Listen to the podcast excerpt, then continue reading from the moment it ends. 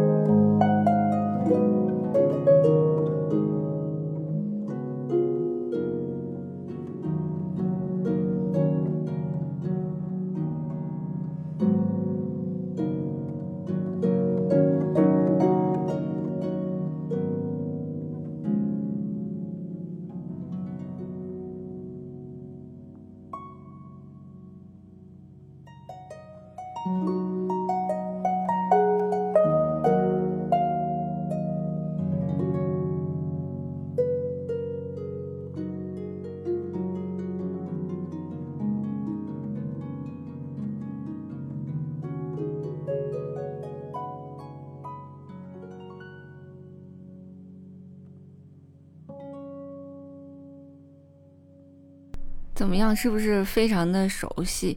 呃，那其实这二十四首作品呢，都是由呃钢琴，就是一开始作曲家是写给钢琴的。不过我今天给大家找的这个版本是竖琴的一个版本，非常好睡，是吧？那这二十四首作品，很多首作品都非常的好睡。那这二十四首作品非常特别啊，它每一首作品都有自己的名字。呃，比方说在。这个二十四首分成了两个曲集啊，比方说在第一个曲集里面有德尔夫的舞女、帆船、沉默的教堂、小鬼之舞、游吟诗人。那在第二集里面呢，会有像落叶呀、仙子是最好的舞女、水仙子、月照阳台、呃古湖、三度交替烟火。就是每一首作品其实它都有自己的名字，不过呢，那这些名字它都写在了作品的最后。就是我们一般看到的音乐，它的。这个标题一定是写在作品的最前面的，我们会说这个作品它的名字是什么，然后再让大家来去欣赏这个音乐。那目的呢，就是让我们的观众，呃，可以感受到作曲家他写的是什么，呃，然后根据这个标题来进行一个联想。不过德彪西的这二十四首作品非常的特殊，它是先有这个作品之后啊，再有这个名字。那德彪西的意思就是，我并不想用这些标题来影响。呃，我们的听众对音乐的一个感知，所以他就把这个名字以及自己写作的一个灵感写到了乐曲的最后面。所以说，尽管这二十四首作品都有自己的名字，但是似乎看起来他们又没有自己的名字。就当你听完一遍之后，再听到啊，原来这个作品是在写的这个，回味起来觉得嗯是有一点像。不过在你听的过程当中呢，你可能也会有自己的见解。这就是这二十四首作品非常有趣的地方，也是我今天拿来跟大家分享的。那第二首想给大家来介绍的这首作品呢，非常的有趣啊，它的故事非常的有趣。我会先把这个故事和这个标题先告诉大家，然后大家在听的过程当中，当然你可以忘掉我给大家刚才介绍的故事，然后有自己的见解。呃，那第二首作品，它的名字呢叫做《沉默的大教堂》。呃，就是说这个教堂呢是在海底的，它是沉在海底的。那只是在很少的情况下呢，它才会浮出这个水面。因为这个教堂呢是受了诅咒的一个教堂。那这到底是一个什么样的故事呢？那这首作品其实灵感来源于一个非常古老的传说，就是说在这个沉没海底有这样一座古城，这个古城叫做伊苏古城。那在这个古城里面有一个大教堂。这个教堂呢，在黎明的时候会从海浪当中升起，透过晨雾，你就可以听到钟这个敲钟的这个声音。所以在我们的乐曲当中，你会听到低音区有非常多的类似于钟声的这种声音。然后呢，还会有一些管风琴的声音，以及一些宗教的合唱。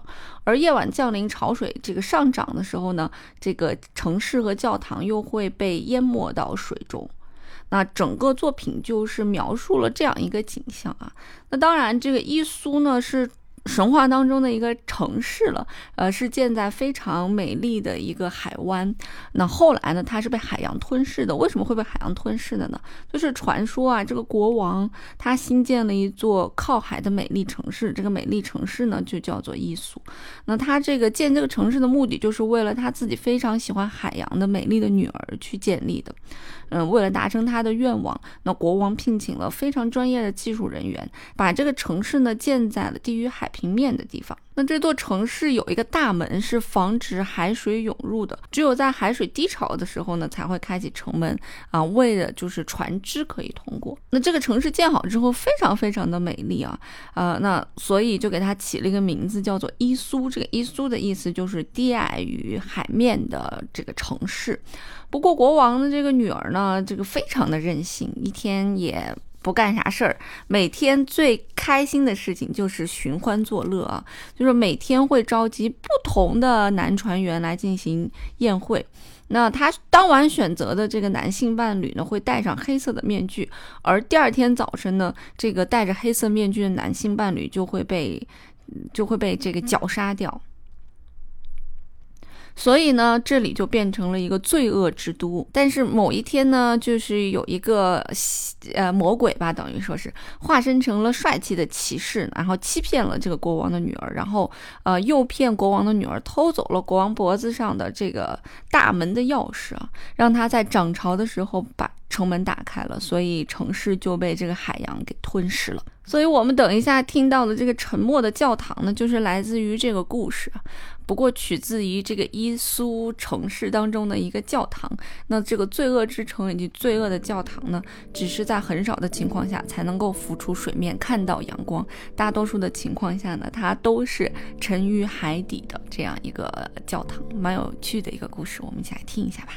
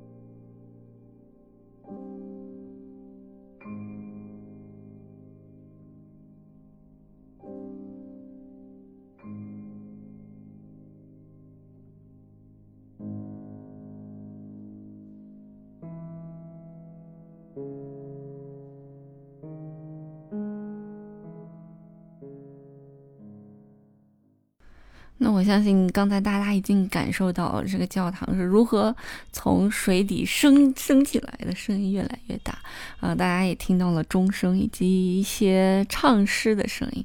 这个曲子相对来讲会比较长一点啊，整个作品大概在六分多钟，呃，所以等一下呢，我会把后面的半半截 给大家全部都放完。那今天呢，就是给大家简单的介绍了两首德彪西的作品，呃。除了给大家听了亚麻色头发的女孩之外呢，还给大家介绍了这个沉默的教堂。那因为整个有二十四首作品嘛，那除了这两首之外呢，还有很多非常有趣的音乐，他们也是根据一些，有的是根据一些画作去。呃，创作的有一些根据一些文学作品创作的，有有些东西就完全根据自己的感受去创作的。但是每首作品呢，都有一个故事可以讲。那在后续的节目当中呢，我也会挑一些。嗯，依旧很有趣的作品来跟大家分享一下。那这些古典音乐，如果是没有这个介绍，大家在听起来可能真的是不太愿意去听，因为根本不知道它的背景是什么，它讲了一个什么，没有联想。那一个六分钟的曲子、十分钟的曲子，甚至说三十分钟到一个小时的曲子，听起来确实压力会比较大。那我也会尽我自己的努力来努力的去学习这些作品，用我自己朴实无华的语言给大家来介绍更多的值得去听。的古典音乐，那这也就是音乐扫盲班的目的吧。所以也希望大家可以把这个节目多多推荐给身边的人。音乐不迷路就在扫盲班，我们下期节目再见啦！